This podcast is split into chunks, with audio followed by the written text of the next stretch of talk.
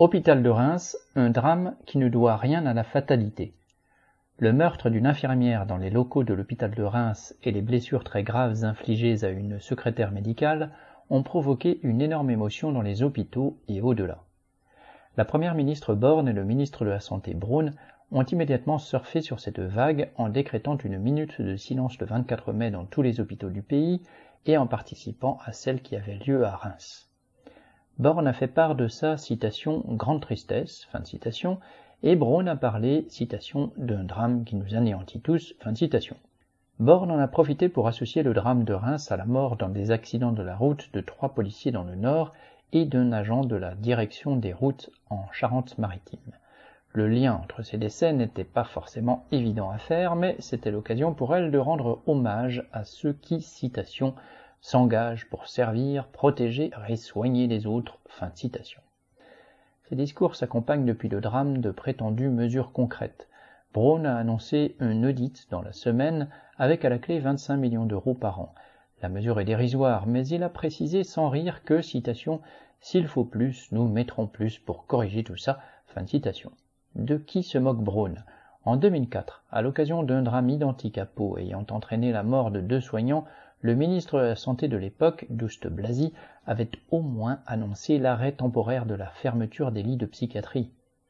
Alors, pendant que Braun bavarde, tous les professionnels du secteur dénoncent ce drame comme un révélateur des tensions croissantes dans les hôpitaux privés de moyens suffisants, notamment pour la prise en charge des troubles mentaux. La presse s'est largement étendue sur le cas de l'agresseur de Reims.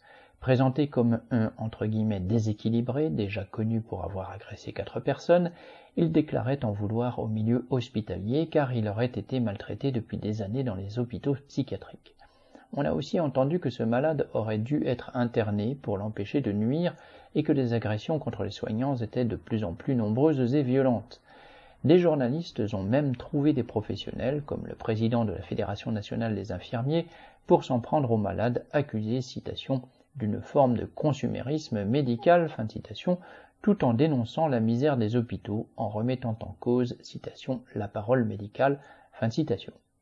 S'en prendre ainsi aux malades est scandaleux quand les responsables de cette situation et de ces drames sont à chercher chez les politiciens au pouvoir depuis des années, dans des gouvernements de droite comme de gauche, dont le premier souci a été de faire des économies sur les moyens, notamment en psychiatrie et avec des milliers de lits fermés et des recrutements de médecins et d'infirmiers largement insuffisants, comment s'étonner que, pour la seule île de France, les psychiatres parlent de près de 60 000 malades sans prise en charge et livrés à eux-mêmes?